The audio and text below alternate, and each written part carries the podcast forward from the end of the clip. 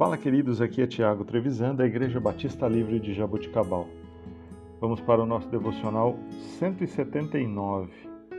Texto de hoje, 1 Pedro, capítulo 1, versículos 3 a 6.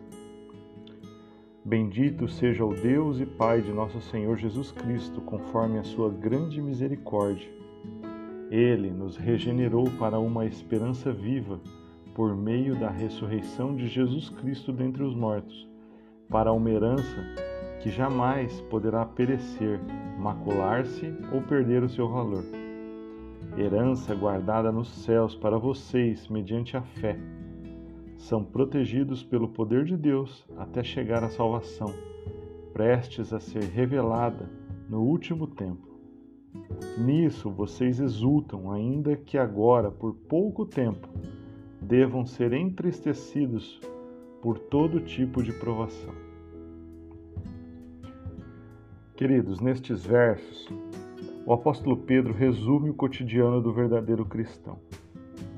Ele nos levou a pensar que somente podemos ter a nossa esperança em Jesus Cristo e que por sua graça e amor é que recebemos o dom da vida eterna.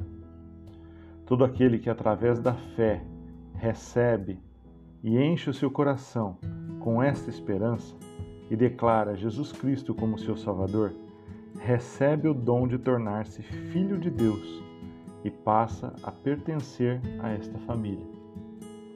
Todo aquele que confia nele e compartilha da vida eterna com o Senhor passa a ter a sua esperança somente naquele que pode fazer todas as coisas, as visíveis e as invisíveis. Essa esperança nos dá força para perseverar no crescimento espiritual, com alegria a despeito das circunstâncias difíceis e dolorosas que enfrentamos em nossa caminhada. O importante é estarmos com a nossa esperança na pessoa certa, não em dinheiro, não em líderes, não em pessoas comuns, mas que a nossa esperança esteja em Cristo Jesus, porque desta forma, como escreve Pedro, fomos regenerados para uma viva esperança. Vivendo desta forma, Cristo é glorificado em nós. Parafraseando o que diz John Piper, as pessoas verão que Cristo é mais importante do que tudo aquilo que possuímos ou que somos. Que Jesus seja glorificado em nós, que sejamos a esperança da glória para os que estão à nossa volta.